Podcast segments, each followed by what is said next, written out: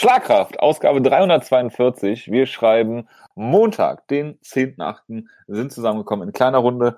Der Wutke ist, so vermuten wir, im Kino, weil es da vermutlich eine Klimaanlage gibt. So wie bei mir im Büro, ohne Klimaanlage im wunderschönen Düsseldorf, äh, sitzt der Jonas. Unerhört. Unerhört hat der Typ einfach eine Klimaanlage.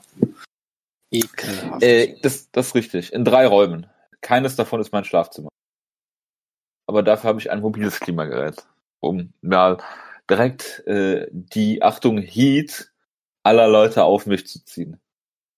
Und mit so schlechten Puns geht's, glaube ich, auch weiter.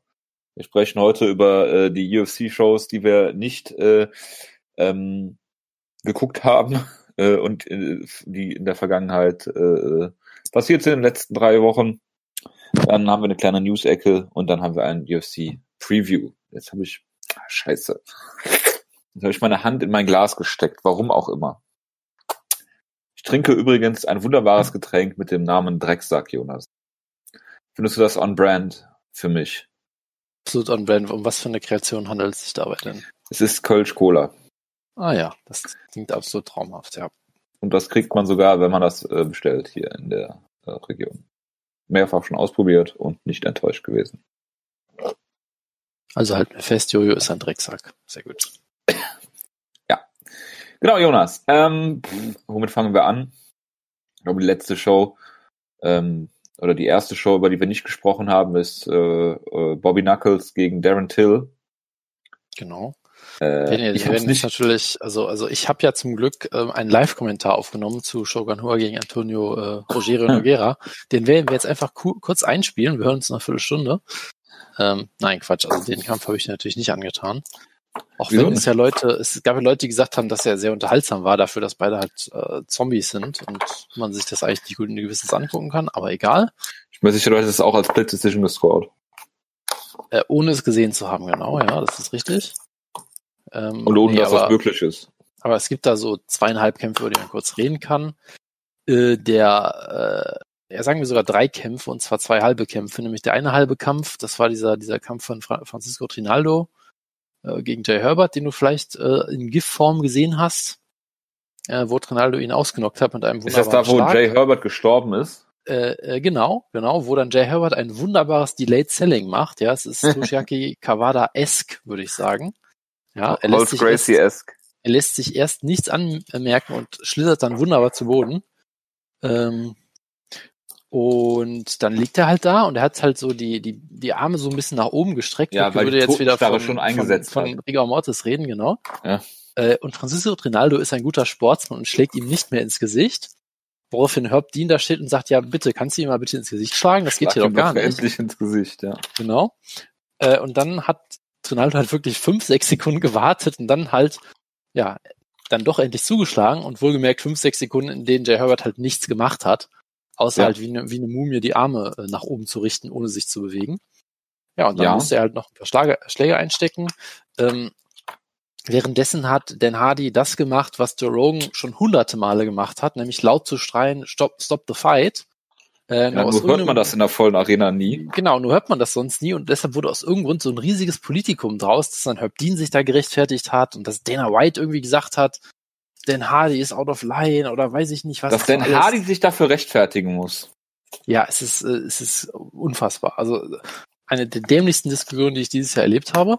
Er hatte natürlich ja. vollkommen recht, ja, und das ist auch absolut nicht zu verteidigen, was Herb Dean da gemacht hat. Ähm, Findest du, findest du, dass äh, Dan Hardy in der Position ist, dass äh, sich da mit Herbdin anzulegen? Weil es gab ja diese Bilder nachher. Ich weiß nicht, was diese Bilder ehrlich gesagt waren. Ich habe halt nur die, das GIF von dem Finish gesehen. Also nicht, es ist so, dass Dan Hardy äh, auf diesen Bildern und in diesem Video und diesem oder GIF oder was auch immer ähm, äh, Herb Dean anschreit und da so im Käfig steht. Ähm, da machen drehen jetzt Dan Hardy vielen Strick draus aber ähm, es ist wohl so gewesen, dass Herb Dean auf Dan Hardy zugegangen ist und gesagt hat, dass er der, derjenige ist, der Kämpfe beendet und nicht, nicht Dan Hardy.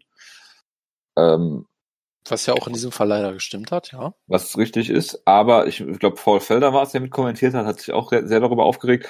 Und wenn Kämpfer sich schon darüber aufregen, das sind ja die Leute, die ja immer ja, alles. Man, man vergisst das sehr gerne, denn Hardy war auch mal ein Kämpfer. Ja. äh, die, die da wirklich äh, auf die Barrikaden gehen.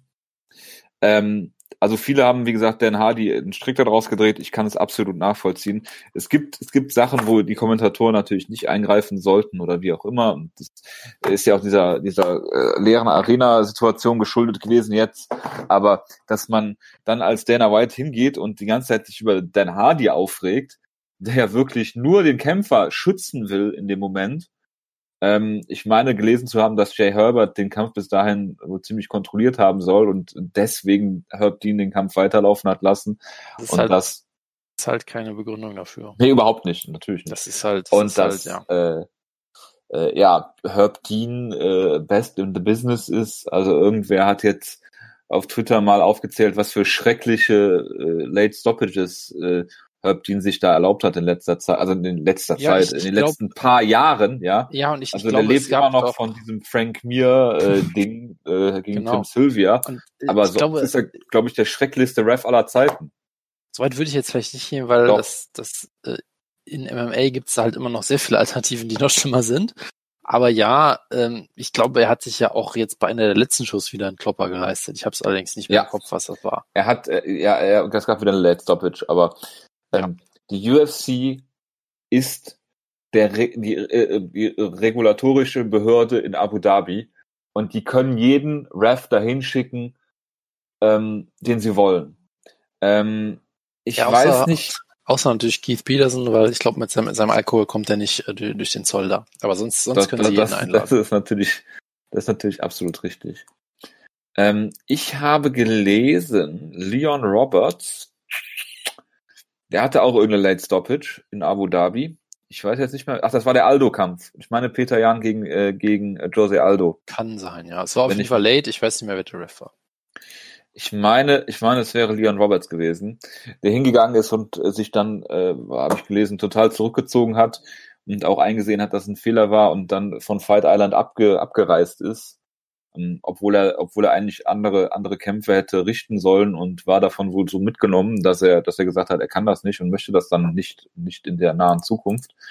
Ähm, was ich zumindest mal äh, eine gesunde Selbstreflexion finde, während Herb Dean die Stoppage noch verteidigt hat, was ich auch unter aller Sau finde. Und ich finde auch, dass Dan Hardy in, in so einem speziellen Fall ähm, jede, jede Berechtigung hat, sich darüber aufzuregen, weil ähm, allein dadurch äh, war ja auch wieder, war ja auch noch viel mehr Diskussion um, um die Stoppage, beziehungsweise dann haben viele über Matt, äh, Matt Hardy, sag ich schon, Dan Hardy geredet.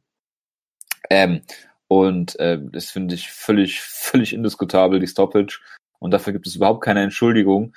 Und äh, äh, dann hieß es ja, er hat sich ja bewegt, ja, äh, es gibt ja das Phänomen des Wachschlagens, ja, das äh, kann sein, dass das hier auch wieder eingetreten ist, aber äh, wenn, wenn er da keinen Treffer von Trinaldo kassiert hätte, dann wäre der minutenlang da, da äh, liegen geblieben, äh, ohne Regung und äh, das, das ist nicht, also, also, äh, ne, es gibt so Stoppages, wo man sich denkt, okay, so äh, Joe Warren gegen äh, Pat Curran zum Beispiel, die bleibt so in Erinnerung, wo man sich denkt, okay, aber das ist ja, es war wirklich eine absolute Frechheit und nicht zu entschuldigen. Und ich denke auch, dass in diesem Fall ein normalerweise neutraler Kommentator da jede, jede Berechtigung zu hat.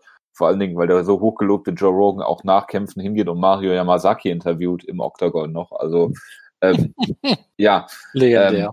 Legendär. des, deswegen äh, denke ich äh, hier äh, äh, sehr, sehr blöde Umstände, um das mal so zu formulieren. Um das mal Wolltest- vorsichtig zu sagen, genau. Wolltest der andere, äh, nee, das passt, glaube ich, dann reicht das. Batch Korea wolltest du noch. Genau, das ist der andere halbe Kampf, für den ich reden wollte. Sie hat leider verloren und äh, deswegen nicht Ich weiß auch genau, worum, worüber du reden willst. Nein, äh, worüber ich reden wollte, ist natürlich, dass Peter Sabotta sein Comeback hatte, nach, ich glaube, So. auch langer Zwei, Verletzungspause zwei Jahre. Verletzung und äh, Kind bekommen. Ähm, und er hat leider verloren gegen Alex Oliveira, der auch sehr diszipliniert gekämpft hat, muss man sagen. Ähm, der sonst immer so extrem wild wird und dann alle Technik aus dem, aus dem Fenster schmeißt, aber hier ziemlich diszipliniert gekämpft. Schöne Bodykicks, gerade auch Frontkicks, was ja generell auch so ein bisschen eine, eine Schwäche von, von Sobota ist. Man erinnert sich an äh, Kyle Noak Security Inc. damals, der ihn mit dem Bodyshot Ja, der zählt die nicht gut. Oder zu gut. Ja, es zählt die zu gut, genau. Das war auch hier so ein bisschen das Problem. Und ja, Sorta hat es halt nicht geschafft, an diesen, an dieser großen Distanz von von Oliveira vorbeizukommen. Hat halt eine Decision verloren, klar. Schade, ich glaube, er hat sich auch den Arm gebrochen bei einem der den Kicks oder Arm in der ersten Runde gebrochen. genau, dann ist natürlich auch klar, dass das dann natürlich noch schwieriger wird. Ähm, das zur Vollständigkeit halber. Ähm, Jonas, ich habe noch, ich hab noch eine Frage. Ja, ja. Äh, denkst du, dass Peter Sobotta was ausgemacht hat, dass er Außenseiter in diesem Kampf war? Äh, ich glaube, dass ihn das nicht interessiert. Das ist so, so mein um Tipp an der Sache. Oh, um nicht zu sagen, es war ihm scheißegal. Ja, es war, es war ihm vielleicht sogar scheißegal. Das könnte durchaus sein, ja. Ja, ja, ja. Oh, das ist ein Klassiker, den du wieder. ja, ich musste irgendwie während des Kampfes daran denken. ja, ich hatte das vollkommen verdrängt, aber ja, da war was, ja. Sehr schön. Ähm, genau, und dann äh, Co-Main-Event Fabricio Verdum, nee, gar nicht der Co-Main-Event. Fabricio Verdum hat Gustafsson besiegt, ähm, wo man auch sagt, okay, ich weiß immer noch nicht, was ich davon jetzt halten soll. Ich meine, Gustafsson sah eigentlich im Stand nicht schlecht aus, dann hat Verdum halt versucht, ihn zu Boden zu nehmen und das ist natürlich das Problem bei Verdum, genauso wie bei einem Damien Maya. Äh, du musst halt wirklich jeden Takedown absolut abwehren können. Ja, also stopfen. Es, das reicht halt, äh, stopfen, ja, es reicht auch. Ne? Ist ja bei dem Meier legendär. Er versucht einen Single Leg, wenn das nicht klappt, pullt er sofort Guard, dann zübt er dich halt. Bei Verdum halt ähnlich und er hat das, letztendlich hat er halt irgendwie den Rücken von Gustafsson gekriegt, ihn so ein bisschen zu Boden gerissen. Und normalerweise, was die meisten Leute ja machen, ist, dass sie so in diese Turtle-Position gehen und dann schnell wieder versuchen aufzustehen. Das kannst du gegen Verdum halt nicht machen, weil dann hat er halt den Rücken und dann bist du halt durch, so. Und dann hat er halt eine wunderbare Armbar gesichert sah auf jeden Fall deutlich besser aus als in dem Oleinik-Kampf, wo er absolut fürchterlich aussah, auch in fürchterlicher Form. Ähm, und hat es hier halt auch geschafft, was ja auch selten ist. Man denke jetzt an, an Page Van Zandt zum Beispiel, äh, den letzten? Kampf auf seinem, auf seinem UFC-Vertrag so. äh, zu gewinnen. Äh, und vorher ja auch sehr deutlich zu sagen, dass er, dass er weg will. Äh, dann hat er einen Bonus gekriegt und hatte, glaube ich, wieder nettere Worte gegenüber der UFC zu sagen. Also schauen wir mal, wo das hinläuft. ähm, und für, für Gustafsson, ja gut, ist halt äh, schlecht gelaufen, sagen wir mal. Mal schauen, ob es jetzt bei ihm noch weitergeht. Ich gehe stark davon aus. Ich vermute vielleicht auch als Heavyweight, weil ich meine, auch von einem 42-jährigen Verdum submitted zu werden, äh, sag ich mal, äh, kann passieren. Also da muss man jetzt nicht deswegen irgendwie schon schon äh, äh, komplett ab, äh, abschreiben oder sowas in der Art. Ähm, abschreien. Genau, was man vielleicht noch erwähnen kann, war Kamsat äh, Chimaev, der, glaube ich, einen neuen UFC-Rekord äh, aufgestellt hat. Ich weiß gar nicht, ob er den von Chris Lieben verbessert hat, äh, weil er, glaube ich, wie war das? Er hat irgendwie zwei Kämpfe in zehn Tagen gewonnen oder, oder irgendwie sowas in der Art. Das war, glaube ich, die, die zwei schnellsten Siege hintereinander, äh, ja, die es je gab. Ähm, ich weiß halt noch, damals Chris Lieben natürlich im legendären Summer of Lieben hat mal es innerhalb von zwei Wochen geschafft. Ja, ja. Mit, mit dem Aaron Simpson und dann Yoshihiro Akiyama oder sowas, kann das ja, sein? Ja, irgendwie sowas, ja, ja. Äh, einer dieser Kämpfe, das war, glaube ich, diese Lesnar gegen Carvin Card, die ich damals mit Wutke zusammengeguckt habe. Das weiß ich auch noch, das war sehr schön. UFC 116 ähm, müsste das gewesen sein. Ganz genau, ganz genau.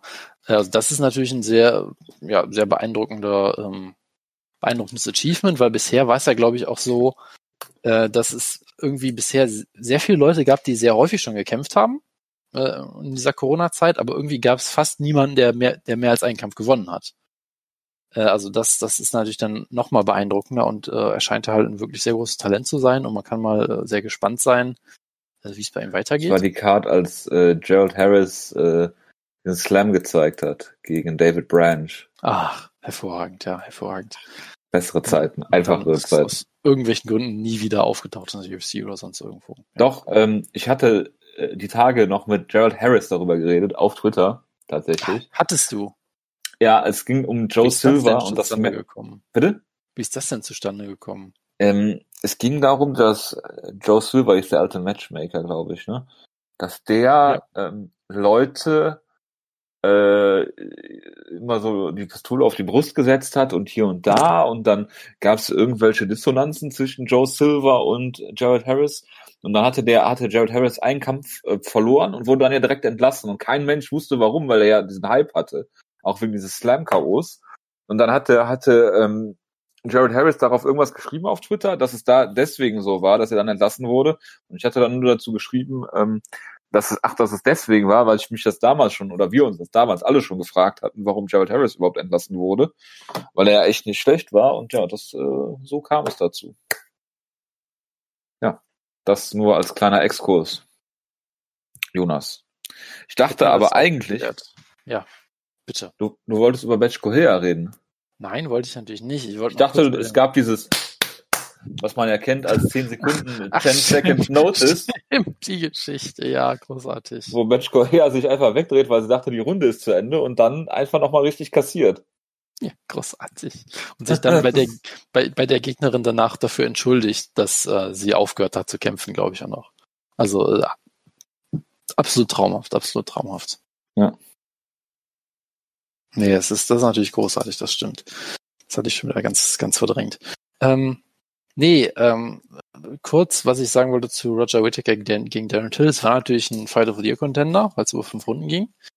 Ähm, auch wenn es ein, sagen wir, relativ taktischer Kampf war. Also wenn du, wenn du mir erzählst, es gibt in der ersten Runde einen harten Knockdown von Till nach einem wunderbaren Konter-Elbow, in der zweiten Runde einen harten Knockdown von Whittaker, äh, und danach ist es ein sehr enges Duell, dass man so oder so scoren kann. Ja, also du kannst es irgendwie auch als Draw scoren oder weiß der Geier was. Dann, ich sag mal so, der, der, wenn du den Kampf so beschreibst, er klang, glaube ich, besser als er war, weil er war halt okay, würde ich sagen. Und, aber Darren Till hat halt schon irgendwie, ähm, ja, ich weiß auch nicht, hat irgendwie so eine Art, dass er aus jedem so langweilige Kämpfe raus, äh, rauszieht irgendwie. Ja, es haben, es haben, auf Twitter haben sie, haben sie darüber geredet, dass er ja eigentlich kein Counter-Striker ist, sondern einfach nur ein Low-Volume-Striker. Ja, ja, genau. Also ich, ich glaube, dass das hier in der ersten Runde, wo er Whittaker gedroppt hat, war auch seine, ein, der erst, einer der ersten erfolgreichen Konter, die ich von ihm eigentlich gesehen habe. Weil normalerweise ist er ja so, er, er stalkt dich halt so ein bisschen äh, und, und nutzt halt seine Reichweite auch, aber er kontert jetzt nicht so wirklich, sondern er, er, wie gesagt, er setzt halt dieses sehr langsame Pace und war halt hier auch ähnlich. Also Whittaker war halt schon, er wirkte schon sehr kurz äh, von der Reichweite her. Also er ist da, er musste da halt schon sehr wild nach vorne stürmen und die Distanz halt teilweise sehr wild schließen. Ähm, Till konnte jetzt aber auch nicht so viel daraus machen, bis auf, wie gesagt, diesen einen sehr schönen Konter. Und so war es halt einfach dann relativ, äh, relativ langsam geführter äh, taktischer Kampf, wo beide halt ähm, ja keine großen Risiken eingehen konnten und wollten, weil sie auch beide natürlich gemerkt haben, oh, die, der Gegner kann mich jeweils auch droppen, wenn ich hier, wenn ich hier zu wild nach vorne stürme oder ähnliches.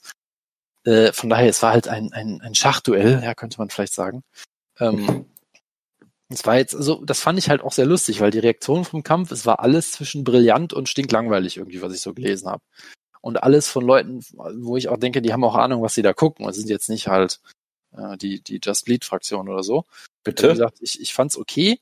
Äh, ich fand schon, dass, ähm, ich weiß halt immer noch nicht, ist Darren Till jetzt wirklich absolut Elite oder hatte Whittaker immer noch irgendwie einen, einen, schlechten Tag, weil wie gesagt, er hat halt teilweise schon sehr, sehr wild gekämpft und irgendwie sein Jab war auch vollkommen, vollkommen weggefühlt. Äh, also es ist für mich immer noch so ein bisschen schwer einzuschätzen, ob das jetzt äh, brillant war von Till oder, oder ein etwas schlechterer Whittaker, der sich dann doch noch irgendwie in den Kampf reinkämpft oder so, keine Ahnung.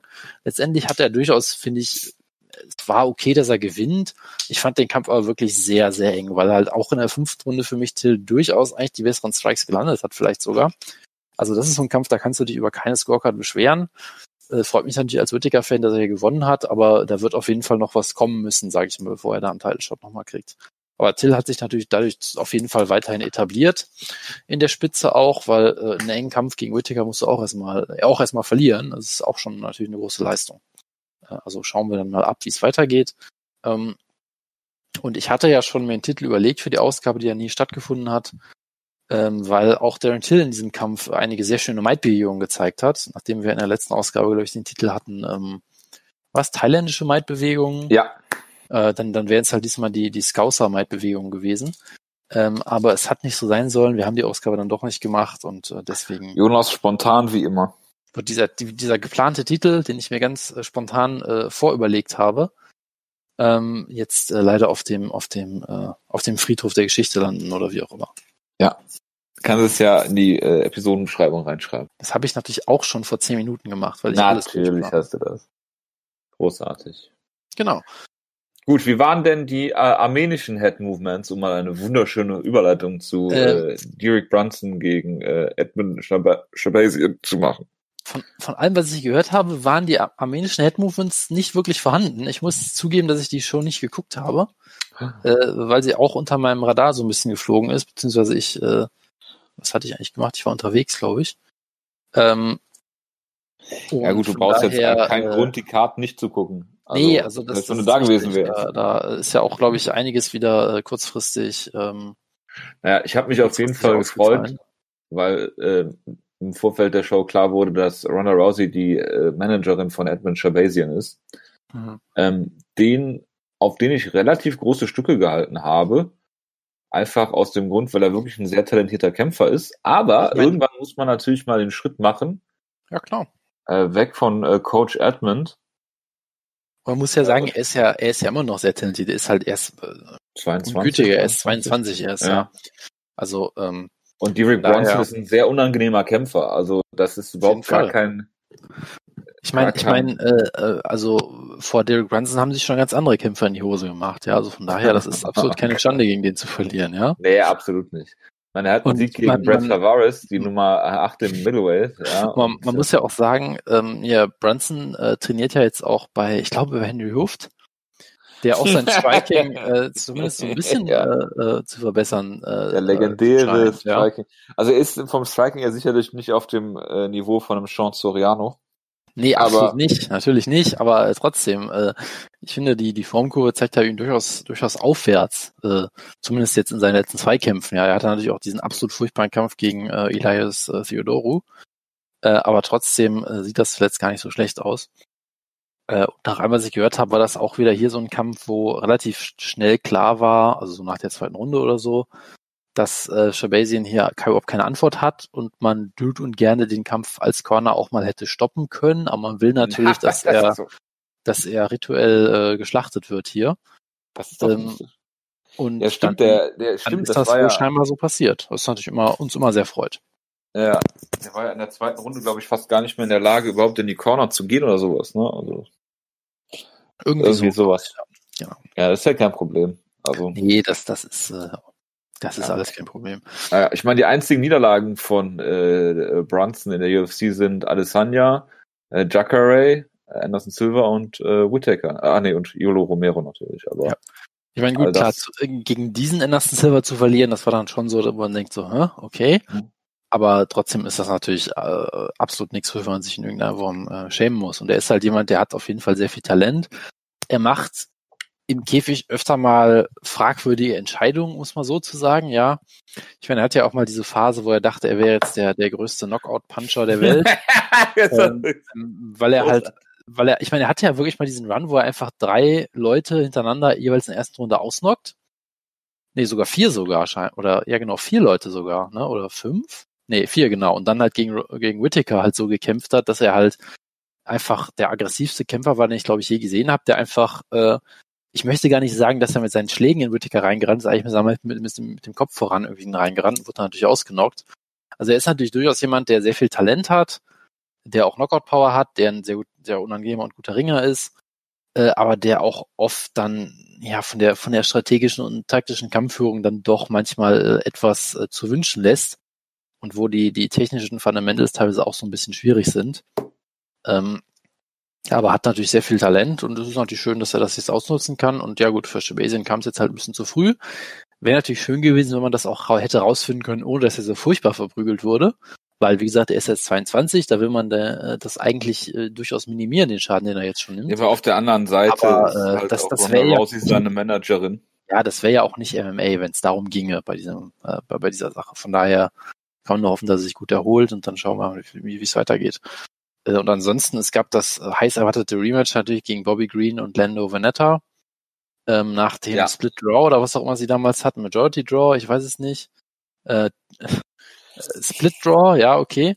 Also ich ja. meine, diese, diese Karriere von Lando Veneta ist halt auch einfach nur absurd. Ich meine, er hatte diesen großartigen Kampf gegen Tony Ferguson, der du hast ihn gehypt, dann, und damit ist die Karriere zu Ende. Wo er nur gewinnen kann, hatte er diesen, diesen Knockout of the Year Container über John McDessie. Ja, hat, äh, wurde da vielleicht in irgendwelchen Geschäftsgebären von McDessie betrogen und wollte sich dann dabei furchtbar rächen. Ähm, und dann halt ein Decision verloren, Split Draw, Decision verloren, Majority Draw, Kampf, Aufbaukampf gewonnen, wieder Decision verloren, äh, Decision gewonnen und jetzt wieder verloren. Also es geht halt einfach nicht wirklich bergauf für ihn muss man sagen. Ich glaube, die UFC hat ihn auch einfach durch viel zu aggressives Matchmaking ziemlich kaputt gemacht, weil er halt diese wunderbaren Actionkämpfe hat. Aber das kannst du halt auch nicht in jedem Kampf machen, sonst bist du halt nach ein paar Jahren nicht mehr der gleiche Mensch wie vorher. Erst recht nicht der gleiche Kämpfer. Ähm, und das schadet natürlich auch seiner Entwicklung so ein bisschen, wenn er halt nie die Chance hat, sag ich mal, ähm, äh, seine Fähigkeiten so zu verbessern, dass er vielleicht auch mal ein paar, paar einfachere Gegner kriegt, sondern dass es halt immer so ein Kampf um Leben und Tod ist oder so. Aber gut, das ist halt die UFC, was würde ich da anderes erwarten? Yes. Gut. Reden wir über Derek Lewis gegen Alexei Oleinik und das habe ich natürlich mir nicht entgehen lassen, mir gestern noch anzugucken. Natürlich, ähm, natürlich. Man muss dazu sagen, dass es als äh, Thumbnail bei der Zone erstmal äh, wunderschönen Schwinger von Alexei Oleinik als Teaser gab, äh, so Todd Duffy-Style, dass jetzt mittlerweile ähm, äh, wunderbare Bilder aus diesem Kampf als Thumbnails für die Wiederholung haben, was ich absolut großartig finde. Einmal äh, ein Headkick von Derek Lewis und einmal diesen Scarfold, den Alexei Oleinik gefühlt eine Runde lang hatte in der ersten Runde. Ähm, ja, was soll man großartig dazu sagen? Es gab in der ersten Runde viel Grappling, dann ist, hat Derek Lewis äh, Alexei Oleinik genommen und einfach in den Käfig geworfen, wie ich das, glaube ich, nur früher von, was war das noch? Tim Boach gegen, gegen David David Heath oder so, ja. Ja, ja. Äh, gesehen habe, dass er einfach genommen hat und in den Käfig geworfen hat. Redneck äh, Judo, ja. ja, ja. Aber äh, das ist, äh, ja, Derek Lewis äh, äh, hat dann natürlich die Top Control nicht halten können und es gab sehr viel ähm, äh, White Belt, äh, Heavyweight äh, Grappling, wie ich das sonst nur von Bellator kenne. Und wo ich dann mich schon gefragt habe, wie ist der Kampf nochmal zu Boden gegangen? Er hat ihn nicht niedergeschlagen, es gab keinen Takedown. Ach ja, Derek hat ihn einfach in den Käfig geworfen. Ähm, dann gab es äh, zwei, drei Minuten lang gefühlt diesen Scarfold, wo Derek Lewis nachher, nachdem er gesagt hat, dass er noch cutten muss, auch gesagt hat, dass es echt knapp war und ihm fast die Luft weggeblieben wäre. Und in der zweiten Runde hat Derek Lewis ihn einfach K.O. geschlagen. Also, ja. Und wurde hat mich schon gewundert, dass er die erste Runde überlebt hat, aber ja, gut. Und hat dann vielleicht auch noch ein paar Schläge zu viel äh, platzieren können. Ja. Und hat dann natürlich danach Egal. gesagt, dass er, dass er, dass er ganz dringend kacken muss. Also es war eine Derek Lewis Performance. es war sehr Derek Lewis-esque und er war auf Nummer 4 gerankt. Äh, wenn man jetzt mal im Heavyweight guckt, das äh, Title Picture er sieht folgendermaßen aus, dass nächste Woche previewen wir ja gleich noch Steeple gegen DC, äh, die Trilogie ist. Und der Gewinner davon soll dann gegen John Jones antreten, auch wenn DC, glaube ich, eigentlich schon gesagt hat, dass er nach dem Kampf zurücktritt. Aber egal. Ähm, ja, es war eine sehr Derek Lewis-eske Performance und mehr kann man dazu, glaube ich, auch nicht sagen. Es hat mich, wie gesagt, gewundert, dass er in der ersten Runde nicht ausgechoked wurde. Aber gut, ja, das waren halt die zwei möglichen Ausgänge, ne? Und das ist ja schön, dass wir von beiden so ein bisschen was, äh, was gesehen haben. Hier ist doch, ist doch wunderschön. Ja, absolut. Ja. Co-Main Event war äh, Chris Whiteman gegen Omari Akhmedov. Ja, hast du den Kampf auch gesehen? Ja, natürlich habe ich ihn gesehen und ich war begeistert. Chris Whiteman hat den Kampf nach seinem Sieg als äh, sloppy eingeordnet und ich glaube, das trifft eigentlich ganz gut. Jonas würde jetzt sagen, in der ersten Runde hat er sehr viele nackte Single-Leg-Takedowns versucht. Und ähm, das äh, ja, war so die Geschichte der ersten Runde irgendwie, dass er die ganze nackte, Zeit versucht hat. Nackte Übergänge, bitte. Genau, nackte Übergänge. Nackte, äh, einbeinige Übergänge. Ja. Und äh, er hat aber auch dann nicht, ist dann nicht dazu übergegangen, wenn er den Single Leg nicht gekriegt hat, irgendwelche Double Legs zu versuchen, hat ihn dann in den Käfig gedrückt, sah im Stand nicht besonders gut aus. Wenn er mal am den den äh, äh, wenn er mal Akmedov am Boden hatte, dann äh, war das auch nur von kurzer Dauer. Whiteman ist ja, um immer einen Klassiker rauszuholen, dafür bekannt, für eine gute Submission auch mal eine Position aufzugeben. Ähm, ja, die erste Runde hat er vielleicht knapp gewonnen. In der zweiten kam Akmedov dann auf, hat die ziemlich klar dominiert, die Runde, äh, und im Stand sah Whiteman gar nicht gut aus und man hat gemerkt, dass so die Kraft auch schwindet viele, viele Körpertreffer gezeigt, Achmedov, wo ich schon gedacht habe, oh, jetzt sieht's aber schlecht aus. Also wenn ich nicht gespoilert gewesen wäre vor dem Kampf natürlich. Jetzt sieht's aber schlecht aus für Chris Whiteman, aber in der dritten Runde ist er erstaunlich gut zurückgekommen. Ähm, er hat den Kampf zu Boden bekommen, äh, Akmedov konnte dann nicht mehr aufstehen, hatte auch einen Arm Triangle, den du normalerweise eigentlich auch äh, zu Ende bringen könntest, also bringen können solltest. Aber war dann, glaube ich, wichtiger, dass er die Runde gewinnt. Es gab auch ähm, Leute, die die Runde 10-8 gescored haben, weil er halt größtenteils dominante Positionen hatte, Mount und so weiter. Ähm, und Ahmedov dem nichts entgegenzusetzen hatte. Äh, das jetzt eine 10-8-Runde war, weiß ich nicht. Er hat nicht so viel Schaden angerichtet, wie das eigentlich aus der Position aus hätte machen können. Nichtsdestotrotz ist das hier ähm, eine, äh, ein Sieg äh, gegen einen Gegner, den er auch eigentlich besiegen muss. Ähm, Naked Gambler hat dann, glaube ich, so schon auf Twitter formuliert, dass Chris Wildman diesen so einen Kampf leider gewonnen hat. Ja, ähm, ja, es sah halt nicht so aus, wie Chris Whiteman mal ausgesehen hat äh, zum Anfang seiner UFC-Karriere. Da hat der Rockhold-Kampf, glaube ich, einiges kaputt gemacht, auch äh, generell so. Du meinst, du meinst, er hat den Kampf leider gewonnen, weil er sich damit jetzt für größere Aufgaben wieder empfohlen hat und dann auf die Hucke bekommt, oder wie? Das äh, kann natürlich sein, aber ich war froh, dass wir Ray Longo in der Ringecke begrüßen durften. Oh, das ist traumhaft, dass die endlich wieder, wieder reunited sein können. Hast du ja. denn auch gesehen, was äh, die gute Leckkick TK auf Twitter gefordert hat? Nein. Ein Double Retirement Kampf Chris Whiteman gegen John Vellante.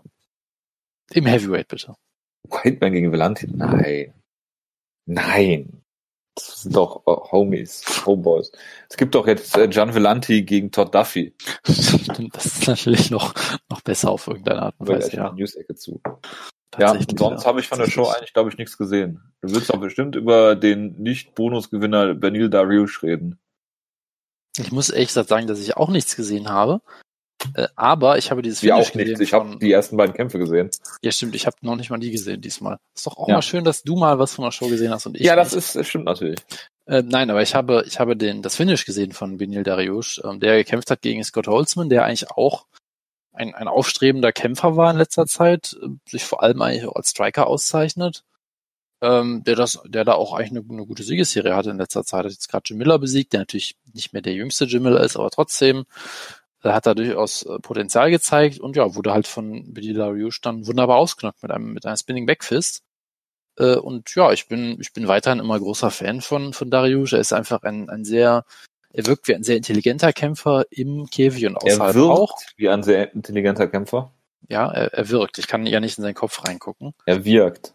Er wirkt. Er wirkt. Ich dachte mit Ü. Er wirkt. Ja, er, er wirkt auch. Er, er wirkt. Er, er wirkt auch gerne Leute, denn er ist ein sehr, sehr talentierter Grappler.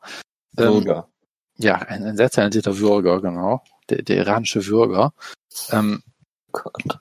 Nein, aber äh, er, er macht das da auch sehr gut. Er ist, er wirkt, wie gesagt, einfach auch wie ein sympathischer Kerl und er ist halt einfach auch jemand, der, der ganz genau weiß, was seine Stärken und Schwächen sind ich meine, der ja auch sehr gut äh, trainiert hat mit Rafael Cordero und da Edson Barbosa an den Rand einer, Stri einer, einer Striking-Niederlage gebracht hat, bis der halt einen ja, Flying Knee landet, was vermutlich in 100 Fällen einmal trifft oder so. Äh, er hat er ist nicht der beste Athlet, er hat nicht das beste Kinn und so weiter, aber er arbeitet mit, mit den Limitationen, die er hat halt sehr gut und ist einfach ein verdammt Und er hat Kämpfer. das beste Wikipedia-Profilbild Das ist, das ist äh, auch richtig, ja, ein Tweet, den du jetzt äh, ganz klar von Ben Folks einfach nur Klaus hier. Das ist richtig. Ja, da, da muss man mal Credit geben hier. Aber ja, und ich meine, er hat jetzt hier einen wunderbaren Knockout erzielt. Äh, er hat äh, davor den Kampf gegen Drucker Close gehabt, den manche Leute immer noch als einen der besten Kämpfe des Jahres sehen. Soweit würde ich jetzt vielleicht nicht gehen, aber es war auf jeden Fall eines der schönsten Finishes des Jahres, wo er selbst angeklingelt wird und dann den Kampf spektakulär selber äh, per Knockout finish. Also Benil Dariush, äh, ich würde sagen, absolut, absolut Top 20 Lightweight auf jeden Fall, Top 15 vermutlich auch. Äh, war mal auf dem Weg in die Top 10. Es hat seitdem nicht mehr die großen Kämpfe unbedingt gekriegt, aber trotzdem hat sich, hat sich weiterhin bewiesen, hat jetzt wieder, hat jetzt wieder fünf Kämpfe am Stück gewonnen ähm, empfiehlt sich damit weiterhin für Größeres und ich bin, ich bin durchaus ein großer Fan von ihm, muss ich sagen. Von daher hat mich das, hat mich das sehr gefreut. Äh, und wir müssen natürlich darüber reden, äh, haben wir das in der News-Ecke auch oder hatten wir das schon, dass Reebok-Geschichte ist? Ich weiß es gar nicht tatsächlich. Äh, nein, hatten wir nicht. Ich dachte, wir reden noch darüber, dass Jana Kunitskaya die Freundin von Thiago Big Monster Santos ist, Jonas. Ist das dein Ernst? Ja. Nein, nicht Big Monster, aber Thiago Santos. Ah, das ist ja langweilig. Das, also Big Monster hätte dich jetzt gefreut, aber der andere Thiago Santos ist langweilig. Nee, der, der ist natürlich großartig, aber das ist, das ist ein, ein, ein, ich hätte mich halt sehr gefreut, wenn das Big Monster wieder in meinem Leben auftaucht, muss ich sagen. Ich habe ihn sehr, sehr lieb gewonnen, natürlich durch die legendäre Serie mit Eric Kindle damals. Äh, von daher hätte mich das halt sehr gefreut, wenn wir wieder über den reden könnten, aber äh, naja, schade, schade. Nein, Le leider, leider nein. Leider äh, nicht, nein. Aber äh, willst du noch was zu Nasrat Hakparas sagen? Nein, willst du nicht. Ne? Ähm, der hat gewonnen. Äh, ja, der hat auch gewonnen. Ich habe den Kampf halt nicht gesehen, aber ist ja auch ein, ein talentiertes, ein talentiertes Talent, wollte ich gerade sagen. Das ist richtig. Ähm, ist ja auch äh, 24 erst. Ähm, ursprünglich aus Afghanistan, ist jetzt, trainiert jetzt in Deutschland, soweit ich weiß, ja, ne? Nein, der ist ursprünglich Oder- aus Hamburg. Ah, ist ursprünglich aus und, Hamburg. Und der verstehe. trainiert bei äh, TriStar, dachte ich. Ah, okay, okay. Also er ist ja, er hat äh, deutsch-afghanische Wurzeln quasi. Äh, und ja, ist, ist ja auch ein, ein, ich meine, er hat Judoba ausgenockt, ja, so bitte. Äh, das, das ist doch alles, was du dir wünschen kannst. Ja, also von daher, der, der ist auch ein großes Talent auf jeden Fall. Ist natürlich schön, dass er da weiter seinen, äh, seinen Weg geht. Äh, okay, er wurde von Judoba natürlich ausgenockt und hat ihn nicht ausgenockt, das habe ich gerade ein bisschen durcheinander gebracht. Aber hat sich ja jetzt wieder äh, in die Win-Column zurückgekämpft, was doch sehr schön ist. Ich lese gerade in Big Monsters Kampfrekord, dass er am 27. November 2009 einen Kampf bei der Unions, Union of Veterans of Sport Majors Cup 2009 Veranstaltung in Novosibirsk gegen Alexei Oleinik verloren hat. Per Und Jonas, Big Monster ist erst 33 Jahre alt. Wie, wie hat er gegen Oleinik verloren, bitte? Rear Naked Choke. Okay, das ist langweilig. Das ist in der Tat nichts, womit man noch großartig äh, punkten könnte. Jonas, ähm, News-Ecke. Ja, ähm, sollen wir, mit dem Re sollen wir mit dem Reebok-Deal anfangen? Ja, mach doch mal. Ja, also äh, Reebok ist bald Geschichte. Ich muss sagen, ich habe die Story null parat, weil das irgendwie auch schon ein paar Wochen her ist. Ähm, aber die UFC hat ja jetzt wohl einen, einen Follow-up-Deal bekannt gegeben mit hier Venom, dieser äh, langjährigen MMA-Marke. Waren das die, die diese Shogun-Outfits immer gemacht haben? Ich glaube schon. Nee, nee, das war Bad Boy, stimmt, verdammt. Das war Bad Boy, ja, ja. Venom, Venom ist mit, mit diesem Schlangenlogo, aber die haben, glaube ich, auch, sind, Ja. glaube ich, auch in, der, in dieser brasilianischen Szene haben die sie nicht, auch, nicht einige, auch einige für Typen Mirza gesponsert. diese wunderschönen äh, T-Shirts designt. äh, mit, mit irgendwelchen zweifelhaften geopolitischen Blood and Aussagen drauf. Ach so, ja, Ja. sehr gut. Das äh, kann durchaus sein, ja. Und man will natürlich so sagen, dass es ja vermutlich äh, deutlicher Rückschritt so gesehen ist, weil Reebok ist, sage ich mal, natürlich eine der kleineren großen Mainstream-Sportbekleidungsmarken, aber immer noch eine Mainstream-Marke, so. Und Venom ist Eine es natürlich Marke, das, das absolut nicht. Ähm, deshalb kann man natürlich schon sagen, dass das vermutlich so gesehen ein, ein Rückschritt ist. Ähm, man kann natürlich auch sagen, was jetzt natürlich eine wilde Verschwörungstheorie ist, ähm, dass es ja auch äh, bei diesem ganzen Deal nie darum ging, äh, dass den Kämpfern, äh, dass den Kämpfern besser gehen soll oder auch nur, dass der Sport seriöser aussehen soll, wie die UFC mal gern behauptet hat, äh, damit dann Ja, Leute das nicht kann mehr man natürlich, ich finde da- damit schon, dann- dass der Sport seriöser aussah, als die Kämpfer dann rausgekommen sind und dann in einem von oben bis unten beklebten Oktagon. Ja, klar.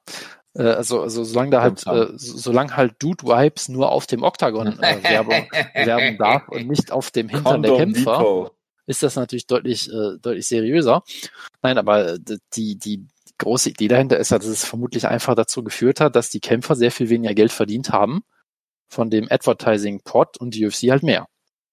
Ja, weil die UFC hat es natürlich, ähm, ich meine, es gab ja wirklich mal vor, weiß ich nicht, zehn Jahren oder so schon so eine, sag ich mal, Mittelklasse so ein bisschen in der UFC von Leuten, die mit Werbung relativ gutes Geld verdient haben, im Zweifel sogar auch deutlich mehr als ihre Fight Purses waren. Ähm, und dann hat die UFC das ja über Jahre immer weiter eingeschränkt, ähm, sage ich mal, ne, um dann Ja. zu sagen, ähm, äh, du hast jetzt hier, keine Ahnung, äh, musst jetzt hier Sponsorship-Tax zahlen und mindestens Ja. 25.000 im Jahr schon mal für, für die generelle Erlaubnis bezahlen an die UFC und so weiter und so fort. Äh, und dadurch schon den Markt, sag ich mal, weiter verkleinert hast und dann halt dieser Reebok-Deal, wo natürlich dann viele Kämpfer massiv weniger davon verdient haben. Ähm, es gab ja dann, glaube ich, auch solche Stories letztens erst, wo Sean O'Malley meinte, Reebok hätte irgendein Sean O'Malley-Design rausgebracht und damit drei Millionen Dollar Umsatz gemacht und er hätte 3000 Dollar davon gekriegt oder irgendwie sowas in der Art, keine Ahnung. Ob diese Zahlen jetzt so stimmen, ist die andere Frage, aber äh, ich glaube, in die, die Richtung könnte es natürlich durchaus gehen. Ähm, und dadurch, dass halt die Man Kämpfer muss halt, halt, man muss es halt so machen, wie äh, Aljamain Sterling sich selbst vermarkten und I'm coming on that ass T-Shirts rausbringen, weil das würde Reebok eher nicht machen. das ist äh, sicherlich richtig, ja. Äh, Und der Vorteil ist natürlich, wenn du die Shirts selber machst, du kannst auch aufpassen, dass du deinen eigenen Namen richtig schreibst. Das kann bei Reebok ja auch nicht garantieren. Ja, da ist das eine super Überleitung, Jonas, die ich jetzt hier habe zu Giblet Melendez. Ich bin aber noch nicht fertig mit dem Achso, Thema. Entschuldigung. Deshalb nur, nur ganz kurz. Also die Idee ist natürlich dann, wenn alle Kämpfer in dem gleichen Einheitsbrei rumlaufen, äh, dann ist natürlich die Möglichkeit, dass die UFC selber mehr Geld einnimmt, dadurch, dass sie halt, und ich habe das Gefühl, dass sie das deutlich erhöht haben, auch die, die Anzahl an Werbung, die es jetzt über die UFC lief. ja, du hast ja, wie gesagt, das ganze Octagon voll gekleckert mit Sponsoren. Du hast auch dann gefühlt irgendwie, ich meine, gut, du hattest, glaube ich, immer schon diesen, diesen Prep Point, der dann von einer gewissen äh, Motorradmarke gesponsert wurde.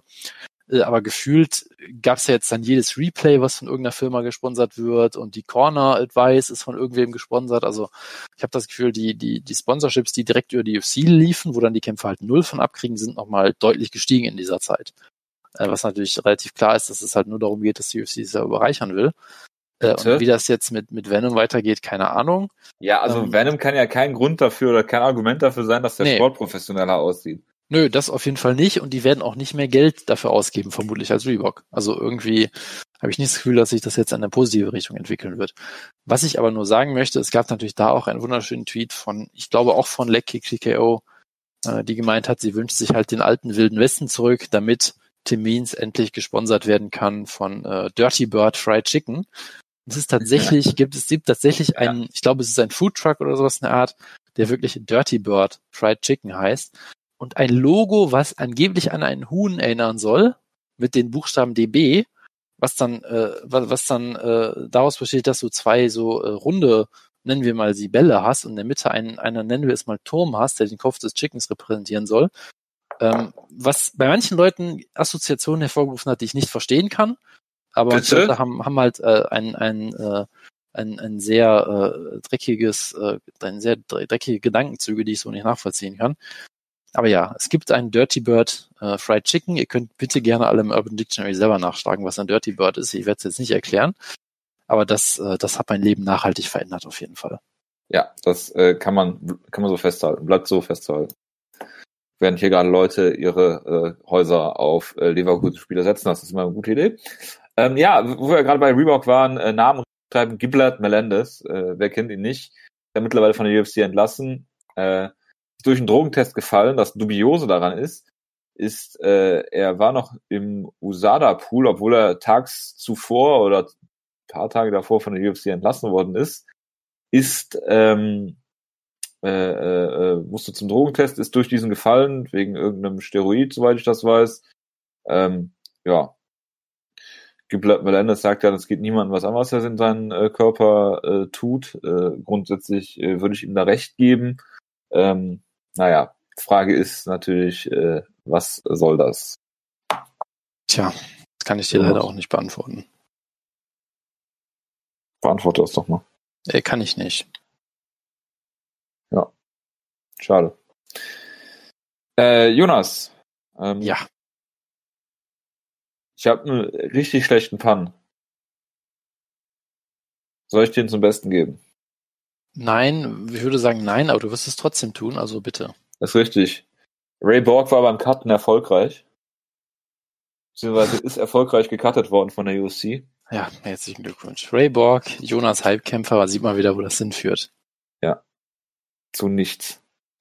Ja, er äh, ist jetzt aus mehreren Kämpfen irgendwie verletzungsbedingt oder äh, wegen äh, gesundheitlicher Probleme seines äh, Sohnes äh, ausgeschieden und äh, ja, äh, ich möchte nicht sagen, dass es nicht wenig überraschend kommt, dass er äh, von der UFC gecuttet wird. Das ist natürlich trotzdem schade. Ich hoffe, er kommt bei Bellator unter und kriegt einen vernünftigen Vertrag, weil die Situation mit ihm äh, und seinem Sohnemann ist natürlich trotzdem eine besondere.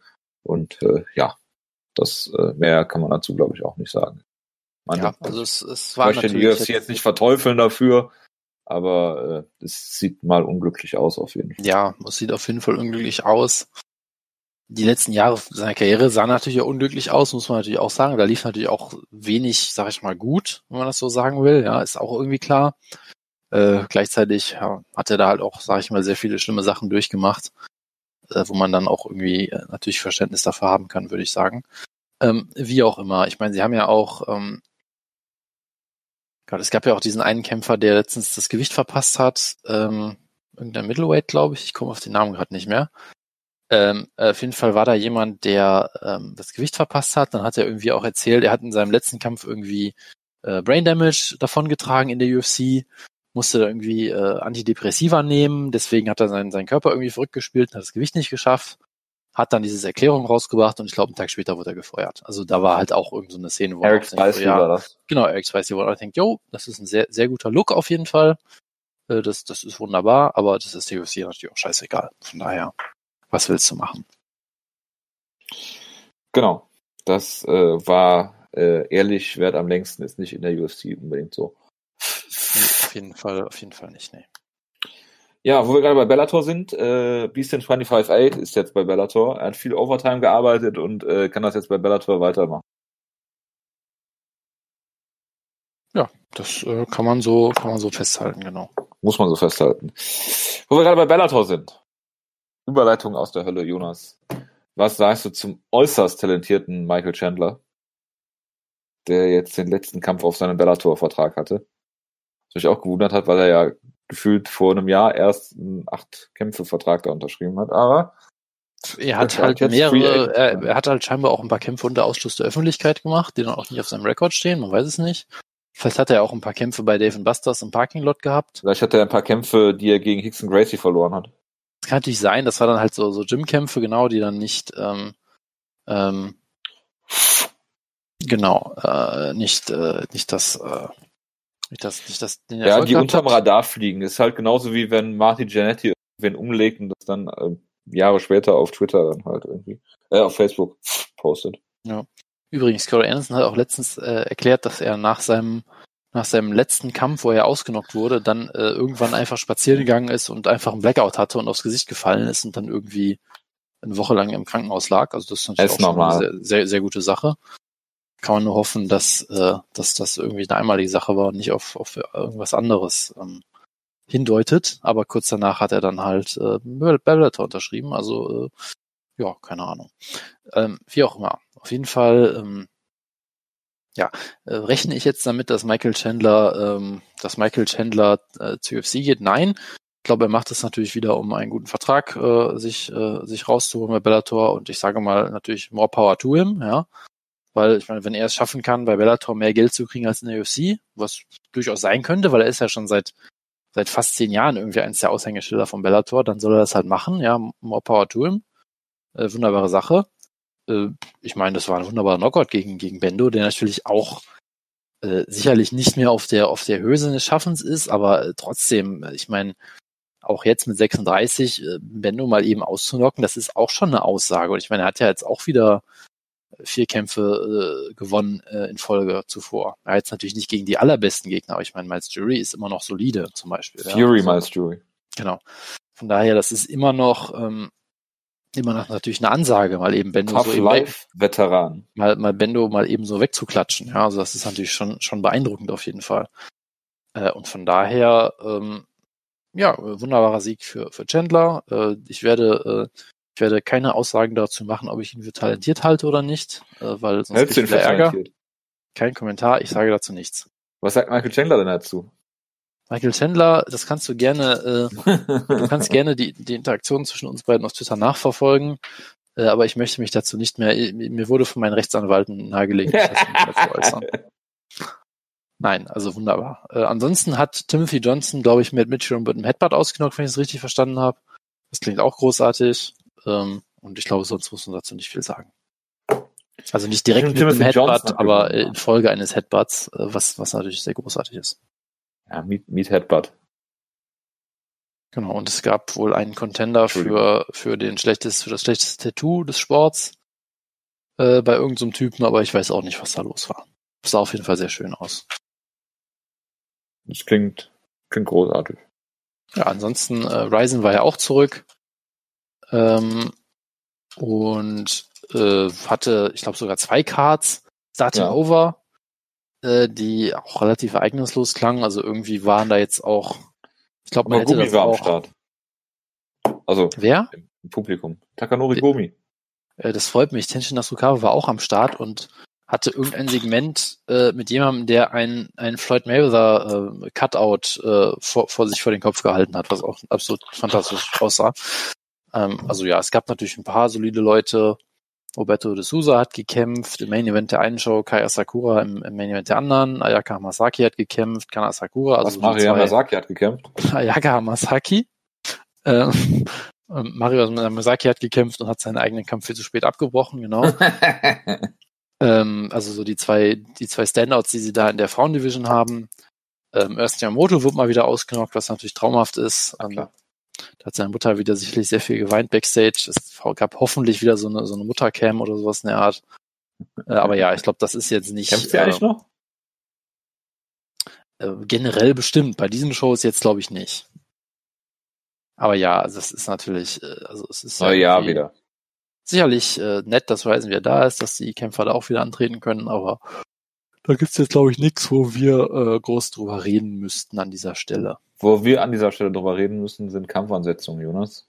Wir haben ja gerade schon über äh, Gian Vellanti gegen Todd Duffy geredet, Mhm, mhm.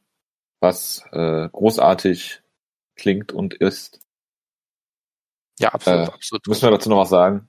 Ich glaube, der Kampf spricht für sich. Der Kampf spricht absolut für sich. Ja, also ich hoffe natürlich, dass Jamilante in der gleichen bestechenden Form wieder antritt, äh, wie in seinem letzten Kampf. Ich hoffe, dass Todd Duffy sich den Frank Mir-Kampf nochmal ganz genau anguckt, um so ein bisschen Tape-Study zu betreiben. äh, und ich glaube, dann, dann erwartet uns da ein Feuerwerk auf jeden Fall. Ich hoffe, es gibt oh, da äh, Long Island äh, Eisbe äh, Eisbewegung, Maid-Bewegung, Long Island Maid-Bewegung, Long Islandische, was auch immer, du weißt was. Long, Long, Long. Island Eisbewegung, okay. Long Island Eistee-Bewegung. Hoffen wir mal drauf, hoffen wir mal drauf. Gut, äh, und dann haben wir Kampfankündigung, Jonas. Äh, Big Ben Rothwell at gmx.de, äh, nein, äh, Der, der Dark Lord ist zurück. ja, genau. Kämpft gegen Martin Timura, was absolut schrecklich klingt. Dann haben wir einen Titelkampf äh, Valentina Shevchenko gegen äh, Jennifer Maya, die, ich glaube, Jojo Calderwood äh, submitted hat bei einer dieser Shows. Da. Stimmt, stimmt das, das, das müssten wir vielleicht auch noch kurz erwähnen. Also es gab ja auch diese eine Show, wo äh, gefühlt sechs Kämpfe ausgefallen sind kurzfristig oder so. Auch mehrere wegen Corona. Dann ist einer, glaube ich, auch beim Weg zum Oktagon einfach umgefallen und war dann Ja, stimmt, deswegen hatten die auch nur acht Kämpfe. Ähm, ja. Genau, und, und dann gab es den Jodo Calderwood-Kampf, wo sie, glaube ich, einen Takedown holt, dann aus der Guard zermittelt wird und dann Backstage auch umfällt. Also es war eine absolut wunderbare Card.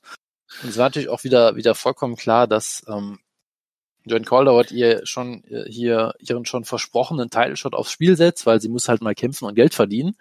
Und dann ist natürlich 100% klar, dass sie den Kampf verliert. Das ist einfach, das ist einfach die Regel. Das tut mir natürlich für Das sie ist sehr auch leid. bestimmt eine Jonas Halbkämpferin. Äh, natürlich, ich, ich meine, es ist, es ist viel mehr noch eine Wodka-Hype-Kämpferin auf jeden Fall. Ja, stimmt. Ja, stimmt. Ja, aber ich fand sie natürlich auch, äh, ich finde sie natürlich auch immer sehr sympathisch. Ich meine, diese Interviews, die sie gibt, absolut traumhaft. Äh, natürlich auch sehr, sehr ansprechendes äh, Muay Thai Game, auch wenn ihr da sicherlich ein bisschen die, die, Akzent. die, äh, der Akzent natürlich auch, ja, das auch natürlich immer schöne Elbows und so weiter gezeigt, auch wenn ihr da so ein bisschen die, die Physik fehlt, sag ich mal, um, um diesen, Ja, diesen absolut. Stil so komplett durchziehen zu können. Aber trotzdem sehr, sehr sympathische und Sie muss noch Kämpferin. zulegen, meinst du? Von von daher, ähm, von daher äh, natürlich sehr schade, aber ja, was willst du machen? Ich meine, sie, sie hätte jetzt auch den Titel nicht gewonnen gegen Shevchenko, Spoiler, äh, aber naja, gut. So ist es Bitte? halt. Ja, ich weiß, es ist eine schockierende Aussage von mir jetzt. Ja. Äh, Robbie Lawler springt ein, ich glaube für Jeff Neal oder sowas und kämpft gegen Neil Magny, was äh, für mich sich nach einem deutlich besseren Kampf anhört. Interessanter Kampf auf jeden Fall. Auf jeden Fall, das ist natürlich schön. Also Lawler ist, sieht man natürlich immer gerne, da weiß man natürlich nicht, wer im Moment drauf ist. Nach diesem äh, dritten, dritten Frühling, den er irgendwie hatte vor ein paar Jahren. Aber Neil Magny ist jetzt zumindest nicht als Power Puncher bekannt, den da brutal ausnocken sollte. Deswegen schauen wir mal. Und Jonas, es gibt natürlich zwei Bare-Knuckle-Boxing-Kämpfe, über die wir reden müssen. Und eine wirklich äh, in-depth Analysis erwarte ich von dir. Entschuldigung. Für Thiago Alves gegen Phil Baroni. Thiago Alves gegen Phil Brony. Ja. Sorry, ich war jetzt gerade etwas sprachlos. Ja, ja, ich habe schon gedacht, du wärst weg gewesen, aber ich hab, äh, konnte mir auch gut vorstellen, dass du einfach einfach mit offenem Mund da stehst und denkst, bitte? Ja, das ist auch, also das ist generell meine, meine Meinung oder meine, meine, meine Reaktion zu All Things Bare Knuckle. Ähm, Willst du vielleicht über äh, Phil Baronis Penis reden? Äh, normalerweise immer gerne, aber mir ist heute eh schon warm genug. Also das, da, da rede ich mich dann zu sehr in Rage, würde ich sagen. Das ist das ist richtig. Ich meine, wir, Da wir gibt's ja, gerne, ja einige Möglichkeiten, wo man darüber reden kann. ich meine, ich meine, guck doch einfach das Segment mit äh, Mike Goldberg an, ja. Bill Goldberg. Äh, Bill Goldberg natürlich, ja. wo, wo wir dann auch viele die, Sachen. Die Goldberg-Brüder, ja, kann man ja schon durcheinander kommen. Wo klar. wir dann auch viele Sachen erfahren über Phil Browning, die wir gar nicht wissen wollten. Also, Hat er nicht mal seinen Penis auch bei Twitter gepostet? Das klingt sehr plausibel, äh, aber das könnte auch sein, dass du jetzt Tito Ortiz meinst oder äh, Frank Trigg nein, nein. oder sonst irgendwen. Nein, nein. Okay. Ist das 1 zu 0 für Internationale? Googelt einfach Phil Brony Penis, am besten auf der Arbeit und äh, Mhm. schreibt, schreibt uns, wie es ausgegangen ist.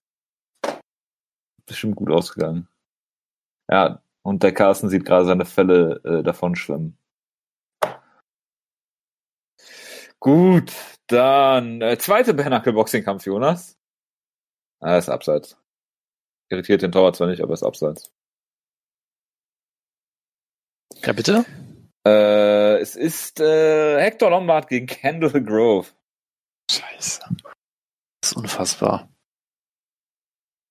Ja, Was, was, was soll ich dir jetzt dazu sagen? Es ist, es ist Ja, großartig. Analyse. Kendall Grove. Ja, Kendall Grove ist aus Hawaii. Das, Das Spider. dazu sagen. Genau, er hat einen wunderbaren Nickname, Das Spider mit Y, glaube ich auch noch, ne? Ja. Ja, hervorragend. Und ja, ich meine, Hector Lombard, äh, ich weiß noch mal, hätte sein Debüt mal machen sollen gegen gegen Johnny Hendricks oder sowas. War das das? Ich weiß es Kann, nicht mehr genau. kann sein, er hat auf jeden Fall seinen Debüt in einem großartigen Kampf gegen Tim Boach gehabt. Gottes Willen, das klingt alles furchtbar. Gegen Tim Boach, okay, das steht noch nicht mal auf seiner, seiner Wikipedia-Liste. Hier steht irgendwas mit? David, David Mandel, wer auch immer das ist. Ah, er sollte, er sollte, er sollte eine Bernacle Show Headline gegen Joe Riggs. Der Kampf So, das dann leider aber nicht Ah, Joe. Riggs, ja. Ja, Ist ja, wahrscheinlich ja, wieder ins ja, Bein geschossen. äh, es ist sehr wahrscheinlich auf jeden Fall, ja. Gut, das waren auch die Kampfankündigungen. Jonas, Bitte. nächste Woche eine sehr top-heavige Card. Ja, Den Ja. äh, Mann, den man dafür kritisieren muss, dass er während einer Pandemie äh, im Rettungsdienst und als Feuerwehrmann arbeitet, Stipe Miocic. es ist wirklich unverschämt, finde ich. Was? Dass er Ja, das macht? dass, dass, dass er das macht, natürlich. Ja, er ist Preiskämpfer. Das ist sehr egoistisch von ihm, finde ich. Absolut. Weil das, das, das öffentliche Interesse liegt ja absolut daran, dass er nicht Leben rettet, sondern, sondern das Leben von einem anderen Menschen versucht zu zerstören. Also das finde ich, finde ich deutlich wichtiger auf jeden Fall. Ja, ich bin mir sicher, dass er versuchen wird, Daniel Cormier mit Corona äh, zu infizieren. Um den dann auszunocken. Die Frage ist halt, wie, wie macht er das, äh, ohne sich selbst damit zu infizieren? Also äh, er, er, Er hat das in einem Reagenzglas dabei. ach so, und, und reibt sich das dann so auf die, ähm, auf die Handschuhe und vergisst das Ja. dann irgendwann und, und Nein, nein, Äh, Jonas, anders. okay. Er reibt sich auf die Fingerkuppen und zeigt dann als ersten, äh, als ersten, äh, äh, äh, als erste Aktion wird er einen Eye-Poke zeigen. Also direkt in den Schleimhäuten und dann, ja. Ich meine, gab es da nicht mal so, einen- so einen äh, ziemlich bekannten äh, Boxkampf, wo jemand sich irgendwas auf diese, diese Gloves gerieben hat, um dann Das Gegner war zu, zu Cotto gegen Dingens. Ja, also es gab es gab Margarito, der, der, der es gab Margarito, Ja. der sich die der, der sich in die Gloves halt irgendwas reingetan hat Ja, gibt's. ne, damit er damit er härter schlagen kann. Und ich dachte, es gab auch teilweise so, dass, dass man da irgendwas draufreibt, damit man dann so eine quasi äh, allergische Reaktion oder ähnliches auslöst bei auslöst bei dem Gegner oder so. Äh, Akiyama hat sich am eingerieben. Das ist natürlich äh, richtig, ja. Aber ähm, ja, ist ja auch egal. Auf jeden Fall, ähm, auf jeden Fall äh, kann man das Jonas natürlich will einfach das mal. Einreiben reden. Ich meine, man, man kann, man kann natürlich einfach mal unterstellen, dass Stipe äh, äh, ähm, DC mit Corona anstecken, äh, anstecken, ähm, anstecken will. Das kann man natürlich einfach mal so in den Raum stellen, finde ich. Ja, denkst du, dass das nötig ist? Ah, aha, aha. Angeblich hat Sony Listen mal gesagt, dass, ähm, dass sie in einem Kampf gegen Muhammad Ali seine, seine Handschuhe mit irgend, irgendeiner Substanz einreiben sollen, äh, um dann Muhammad Ali erblinden zu lassen. Kurzfristig. Das sowas Das meine ich zum Beispiel Art. Also, also Stipe Miocic Das klingt ähm, sehr nach frühen UFC-Shows. tunkt dann, tunkt dann seine Handschuhe einfach in ein Corona-Bad und hofft dann aufs Beste.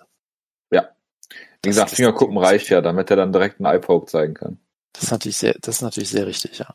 Ich glaube, da gibt's auch noch wenig Research zu. Da müsste sich Professor Drosten mal dran setzen, wenn er wieder da ist. Ähm, Ist wie, wie, hoch die Attack Rate ist, äh, wenn du einen Corona-Finger ins Auge bekommst. Ja. Er hat, er hat ja einen Gastbeitrag in der Zeit, glaube ich, geschrieben. Habe ich der gelesen, Pod, ja. Der Also Podcast, Gastbeitrag. ist, äh, der Podcast ist noch in Pause. Das ist natürlich scheiße, da weiß die Bild ja gar nicht, wenn sie bashen soll. Siehst du mal. Tja. Nee, aber ähm, um mal wieder ernst zu machen, Jojo, geht es hier um den Titel des besten Heavyweights aller Zeiten oder des besten UFC Heavyweights aller Zeiten oder was auch immer? Des besten UFC Heavyweights aller Zeiten. Also, abgesehen davon, dass ich finde, dass äh, äh, Fedor der beste Heavyweight aller Zeiten ist, ohne, ohne eine Diskussion eigentlich. Auch wenn diese ganzen Neu-Casual-Fans das, glaube ich, nicht so sehen. Ähm, denke ich, dass Stipe ohne jeden Zweifel der beste UFC Heavyweight aller Zeiten ist. Und ich glaube, auch wenn DC ihn besiegt, hat er bei langem nicht das besiegt, was, was äh, äh, Stipe äh, besiegt hat in der UFC. Von daher Das, äh, das würde ich, das würde ich dann auch so sehen. Ja, also ich meine, klar, denke ich nicht, dass es hier um irgendwie Legacy äh, geht. Klar wäre das blöd für DC, wenn er also äh, äh, für, für Stipe, wenn er hier nochmal gegen DC verlieren würde, aber ich sehe es halt auch, abgesehen davon, dass ich die sehe, denke ich nicht, dass es dafür DC drum geht. Ja, also ich meine, du kannst natürlich das Argument machen und ich würde da zustimmen, dass Stipe der beste UFC Heavyweight aller Zeiten ist. Du kannst natürlich sagen, hey, der Typ, der den zweimal besiegt, ist dann halt besser so. Kann man natürlich machen. Klar, natürlich, aber dann da, dafür müsste der Kampf halt erstmal stattfinden. Das ist richtig, ja. Ähm, aber ja, ich, ich würde auch äh, davon, davon ausgehen, dass, äh, dass, ähm, dass Stipe diesen Titel aktuell innehalt, innehält und dass das Resümee von, von, ähm, von Cormier spezifisch im Heavyweight natürlich jetzt nicht so äh, überragend ist, als dass ich ihn da in der Diskussion unbedingt sehen würde äh, bisher. Aber er hat den olympischen Ringer er, auch wenn er natürlich trotzdem ein, eine legendäre Karriere jetzt schon hatte, wenn du natürlich Light Heavyweight und Heavyweight kombinierst, ist es sicherlich nur eine Hall of Fame Karriere oder sowas in der Art, ja. Das ist ja, das ist ja keine Frage. Ähm, aber ja, das ist, ist ja eigentlich auch erstmal egal, weil es geht ja eher mal um den Kampf und der ist ja eigentlich äh, spannend äh, genug, würde ich sagen. Ähm, weil ich meine, du hattest den ersten Kampf, ja, klarer Knockout-Sieg von, von, von Cormier. Ich glaube, war das in der ersten Runde damals sogar schon? Ich glaube sogar ja. Ähm, das ging da relativ schnell, genau, so Ende der ersten Runde. Äh, wunderbarer Knockout aus dem Clinch.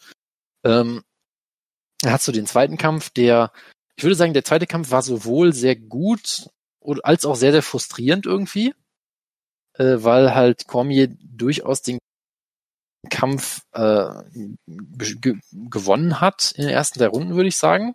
Äh, Stipe da irgendwie relativ wenig eingefallen ist, fand ich auch, um sich, um sich darauf anzupassen, was äh, im ersten Kampf schon passiert ist. Ähm, weil Cormier ja diese interessante Strategie hat, dass er quasi versucht, dich so ja, mehr oder weniger halt zu greifen. Ja, gerade wenn du einen Schlag landest oder sowas, dann hat er halt immer seine Hände schon, schon ausgestreckt und oben, um dann den Schlag abzuwenden und sich dann so direkt in den Clinch halt reinfallen zu lassen. Und natürlich, sobald Cormier eine Hand an dir hat, wird's halt, wird's halt schwierig für dich. Ja, also das ist natürlich eigentlich eine sehr gute Strategie.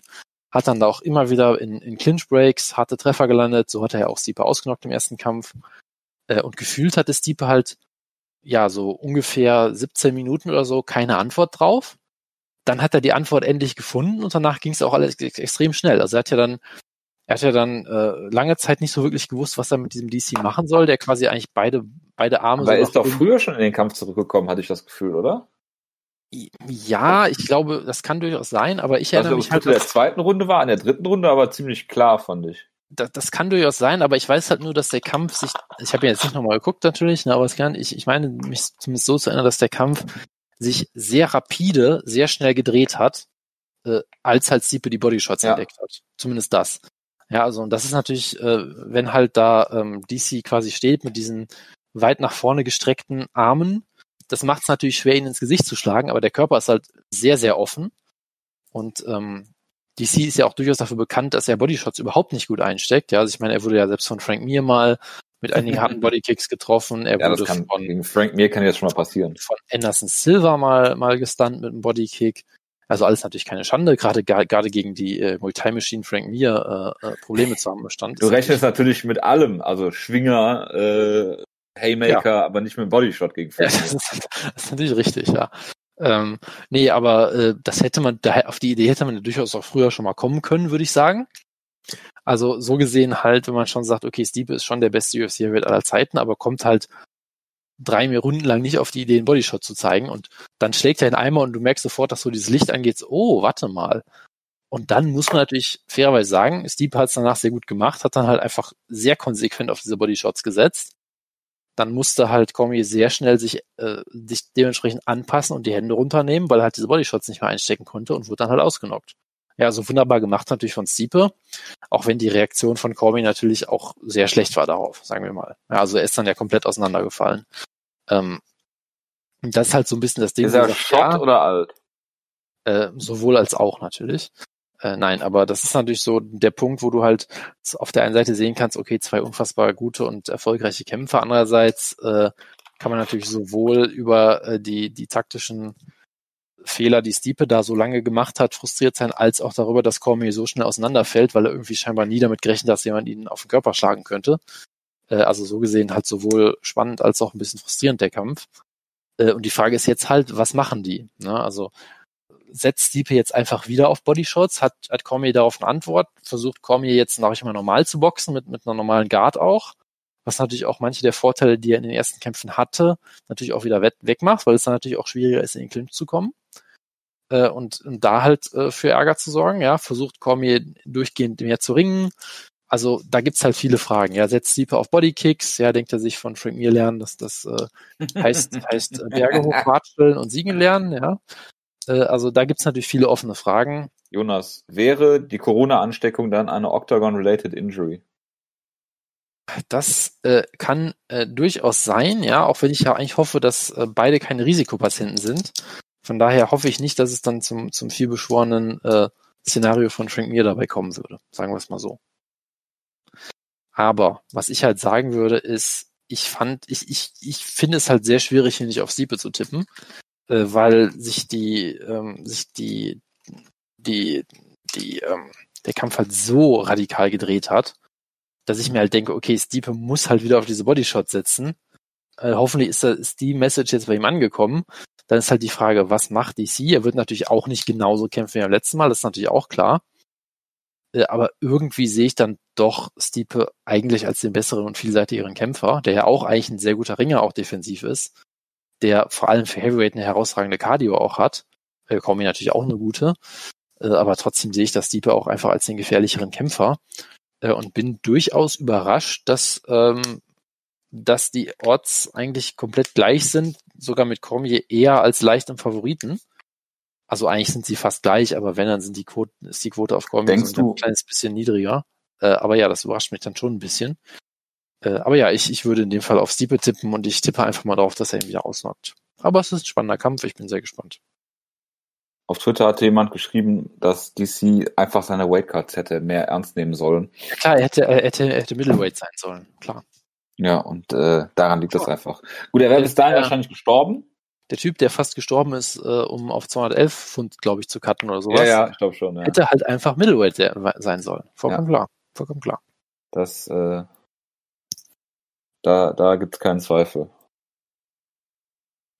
Ja, ich äh, bin da eigentlich ganz deiner Meinung. Also Stiepe hat jetzt äh, lang genug gebraucht, um das Rätsel DC zu lösen. Es würde mich nicht, nicht wundern natürlich, wenn die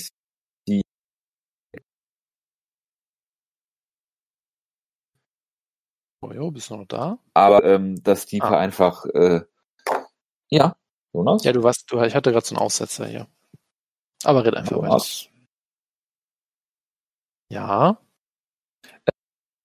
Äh, ja, ganz klar äh, sollte DC den Kampf hier äh, verlieren. Äh, er hat äh, er hat den den ähm, äh, er hat lang genug Zeit gehabt, das Rätsel äh, zu entschlüsseln ähm, und denke, dass, dass er einfach jünger ist, dass er mehr mehr äh, Chancen hat, äh, äh den Kampf zu gewinnen. Auch wenn ich mich natürlich nicht wundern würde, wenn DC hier den Kampf gewinnen sollte, aber ich denke, Stiepe sollte einfach seine Reichweite, seine Physik nutzen, den Kampf von, von außen bestimmen, ähm, ja, und äh, vielleicht noch mehr auf Bodyshots setzen und äh, ja, den, den Kampf so bestreiten, wie er das den, den, das letzte Drittel des zweiten Kampfes gemacht hat.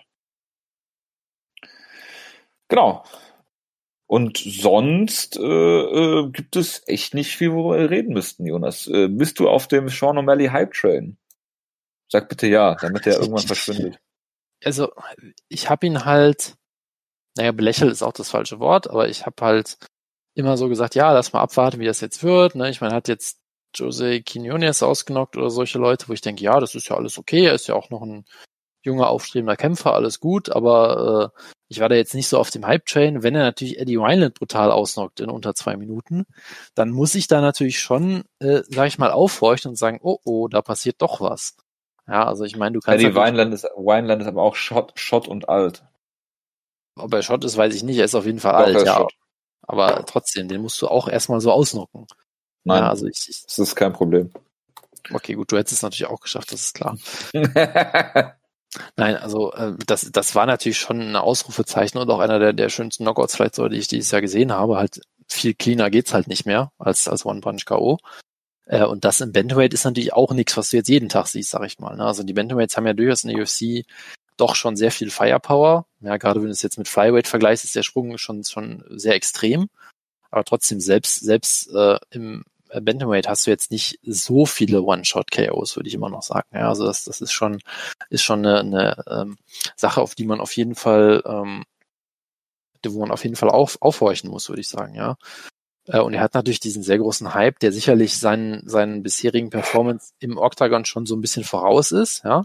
Klare Sache, er wurde ja auch über die Dana White Contender Series Geschichte gehypt und hat schon, schon sehr viel PR gekriegt äh, zieht die natürlich auch dadurch an, dass er auf jeden Fall jemand ist, der aus der Masse heraussticht, sagen wir es mal so, ja. Äh, ob man das jetzt auf eine Art und Weise, ob er das jetzt auf eine Art und Weise tut, die man äh, toll findet oder eher nervig, ist jetzt eine andere Frage. Er ist halt sehr, ähm, ja, sehr unique, wenn es jetzt um die Tattoos geht und die, die, die Haarfarben und die Statements, die er macht und so. Er weiß halt schon, wie er Aufmerksamkeit für sich generieren kann und das ist natürlich als als äh, Preiskämpfer eine der wichtigsten Sachen, die du machen kannst, neben halt dem wirklichen Kampf. Ja. Äh, von daher macht er da bisher auf jeden Fall alles richtig. Da kann man immer keine Vorwürfe draus machen. Und ich bin sehr gespannt, wie es weitergeht. Äh, und jetzt kriegt er natürlich wieder einen, auf jeden Fall einen, einen guten Test. Ja, Marlon Vera hat sich auch etabliert als äh, jemand, der auf jeden Fall schon länger in der UFC ist, der schon länger auf einem höheren Niveau auch kämpft. Der hat ja auch schon über über zehn UFC-Kämpfe, wenn ich das gerade richtig sehe, ist seit 2014 in der Promotion sogar schon. Ähm, hat da natürlich auch mal ein paar Kämpfe verloren, aber hat dann einen sicherlich auch schon ziemlich alten Brad Pickett mal besiegt. Hat Brian Keller. Ach, da ist Brad Pickett jetzt alt. Aber äh, Eddie Wineland ist in, in der Blüte seines Lebens. Meine Güte, da, da, da geht's hier wieder ab. Ja, hat hier, ähm, hat hier durchaus einige Leute schon gegen schon einige Leute gekämpft, die man auch kennt. Frankie Saints hat natürlich auch einige Kämpfe verloren, ja, aber ist jetzt aktuell auf einem sehr guten Run ähm, hatte jetzt zuletzt ähm, fünf Kämpfe in Folge gewonnen, hat dann gegen, gegen äh, Song Yadong gekämpft, der ja auch ein sehr hochgehypter Prospect ist, in einem Kampf, ja, den er für viele Leute auch äh, gewonnen hat. Ja, ein äh, sehr guter Kampf, der auf jeden Fall sehr eng war. Ich erinnere mich ehrlich gesagt nicht mehr, wie ich ihn gescored habe, es war auf jeden Fall extrem eng. Im Zweifel für äh, Yadong. Ein, ein, äh, Im Zweifel immer, im Zweifel immer für Yadong, natürlich. Ähm, und äh, hat sich da auf jeden Fall auch bewiesen als jemand, der, äh, der immer sehr unterhaltsam ist und auch gute Kämpfe abliefern kann und, und ernst zu nehmen ist in der Division. Von dementsprechend ist das eigentlich von, vom Matchup her sehr gut, was du, was du so buchst, ja, weil O'Malley ist natürlich Favorit, das würde ich nach dem letzten Kampf auch sagen, durchaus zu Recht. Marlon Vera ist jetzt nicht jemand, der unbesiegbar ist. Gleichzeitig ist er jemand, der auf jeden Fall mehr Erfahrung hat als er, auf einem höheren Niveau auch. Jemand, der sich auch seine Sporen auf jeden Fall verdient hat. Es ist auf jeden Fall kein Gimmie-Kampf. Ja, es ist, ist eine vollkommen legitime Ansetzung es wirkt auch, sag ich mal, wie der richtige Sprung. Ja, es wäre jetzt sicherlich falsch gewesen, Sean O'Malley gegen Cody Garbrandt zu, zu stellen oder sowas, was sie ja beide gefordert haben. Stattdessen kriegt Cody Garbrandt jetzt den Flyweight-Title, wenn ich das richtig verstanden ja, habe, worüber wir auch nicht geredet haben. Ja. Haben wir das auch zu, zu, zu absurd ist, um da überhaupt nur drüber nachzudenken. Ja. Na, also das ich auch total verdrängt, muss ich sagen. Ja. Ja, vollkommen zu Recht auch. Also das wäre, glaube ich, auch der falsche Matchup gewesen. Ja, natürlich hättest du ihn, wenn er da dann Garbrandt ausnockt, was natürlich hätte passieren können, weil Garbrandt kämpft halt teilweise auch offen wie Scheunentor. Ja, klar, hättest du dann sagen können, wenn O'Malley das gewinnt, ist er halt der, der Shootingstar oder sowas, aber da ist natürlich das Risiko wäre sehr groß gewesen. Gegen Vera ist es sicherlich nicht so groß, aber es ist immer noch ein legitimes Risiko, dass er hier verliert. Äh, von daher, ich denke, egal was passiert, wir werden hier äh, Antworten darauf kriegen, wie wir aktuell Sean O'Malley einzuschätzen haben. Jonas, halbst du Sean O'Malley? Das ist ich, das einzige. Wo, wo ich glaube, er wird hier gewinnen, ja. Und ich halte also schon relativ, äh, jawohl. Auf, auf Mir ist er unsympathisch, du halbst ihn, es ist alles so, wie es sein soll. dann habe ich auch überhaupt keine Befürchtung, dass er vielleicht nicht hier, aber den nächsten Kampf danach dann verliert. Perfekt. Wenn sie dann Aljo äh, gegen ihn äh, buch, äh, bucken um den Titel, dann äh, wird Aljo vermutlich verlieren, aber dann. Ansonsten, ja, müssen wir über müssen wir über Rosenstrück gegen JDS äh, reden? Ich, ich Nein, bitte nicht. Gut, Gut dass also, ja. Rosenstreuk nach seinem K.O., seiner K.O.-Niederlage gegen Ganu, was war das, zwei Monate her, drei Monate her, oder? Es freut mich auf jeden Fall, dass er wieder aufgewacht ist, weil das war schon ein sehr äh, harter Knockout auf jeden Fall. 9. Mai, Alter. Wie gefühlte zehn Sekunden. Drei so. Monate. Ja, das ist schon optimistisch auf jeden Fall, ja. Oh, man muss sagen, man muss sagen, Rosenstrück wird sich an den Kampf sicherlich nicht erinnern. Von daher, nee, äh, von daher ist das sicherlich. Woran alles, er sich nicht erinnern kann, hat es nicht, statt, hat, das, das ist, nicht stattgefunden. Also, also wenn sein Gehirn sich nicht daran erinnern kann, dann kann es ja auch keinen Schaden daraus genommen haben, würde ich sagen, oder? Das ist richtig. Das kann Nein, man so also, festhalten, glaube ich. Das ist durchaus optimistisch, ja. Und ja, JDS ist natürlich, er sieht mittlerweile aus wie irgendein Sitcom-Charakter, habe ich das Gefühl. Also es ist irgendwie hm. sehr wie Big Show. Da, es ist sehr merkwürdig, was da abgeht. Äh, aber ja, es sieht aus wie Big Show in seiner eigenen Sitcom immer noch ein sehr gefährlicher Kämpfer auch, auch wenn mittlerweile seine Schwächen natürlich äh, sehr weit bekannt sind. Ob Rosenstrück dann trotzdem gut genug ist und fit genug nach dem letzten Kampf, um das auszunutzen, wird sich zeigen. Äh, aber ja, viel mehr muss man da, glaube ich, auch nicht zu sagen, oder? Nee, denn nicht. Über den Rest auch nicht. John Dodson kämpft mal wieder. Wir haben Jim Miller auf der Card und äh, sonst ja, gegen, genau. gegen Vince, Vince from Hell Pichel. Ja, das ist richtig. Und aber Nickname bekannt vor allem dafür, dass er von Rustam Habilov mal gesuplext wurde in, in die Bewusstlosigkeit. Ja. Und Jonas dann Rustam Habilov äh, gehypt hat und dann natürlich. natürlich er hat sich, er hat sich absolut etabliert als ein unglaublich langweiliger Kämpfer. ja, also, was, was, willst du mehr, ja? Er, er Dagestan, ja, so bitte. Ja, aber russische, russische Slam-Kämpfer, die machen dann äh, meistens so, so einen Abstieg, aber wir erinnern uns sicherlich noch alle an äh, Yusuf Sadulayev. Ja, der ist ein absoluter äh, Jojo-Halbkämpfer und äh, von daher äh, ist doch alles gut, Junge.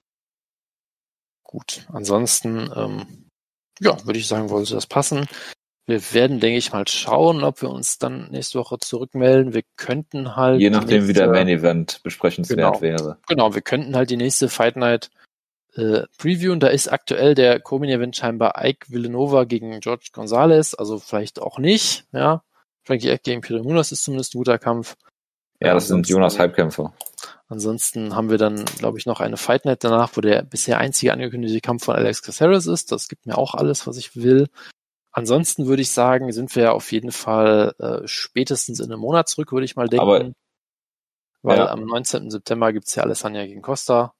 Aber äh, es gibt doch am 22. August auch noch äh, Yolo Romero gegen Uriah Hall. Ist, ist doch alles, so? ja. Ah, okay, dann da müssen wir natürlich dann drüber reden. Das war noch nicht auf der auf der ähm, auf der Best ja. Fight Odds Seite. Da gab es nur noch keine Odds für. Okay, dann da müssen wir natürlich drüber reden. Das, Gut, das war auf einer Gambling Seite nach deine Fight Night äh, Fight Cards Reviews. Das finde ich gut. Natürlich, natürlich. Das ist auch sehr on brand äh, Das ist der klassische äh, Düsseldorfer Move, bitte? Wir machen, wir machen natürlich YOLO Sonderausgaben dann. Ist ja vollkommen klar. Ja, absolut. Gut. Gut. Jonas, dann äh, verabschiede ich mich äh, von euch allen, wünsche eine schöne Restwoche noch. Äh, ja, trinkt seht viel. zu, dass er euch nicht verkühlt. Die ganzen Klimaanlagen, die im Umlauf sind im Moment. Und äh, genau, äh, macht's gut. Wir melden uns, äh, wir kündigen es diesmal auch. Alles war heute ein bisschen spontaner. Aber Live-Zuhörer haben wir ja sowieso in letzter Zeit eher nicht. Von daher, äh, ja, würden wir uns trotzdem freuen, wenn ihr uns äh, gewogen bleibt und äh, die Ausgabe dann halt in Podcast-Form hört. Äh, bis dahin, macht's gut. Äh, ciao, ciao. Bis dahin, ciao, ciao.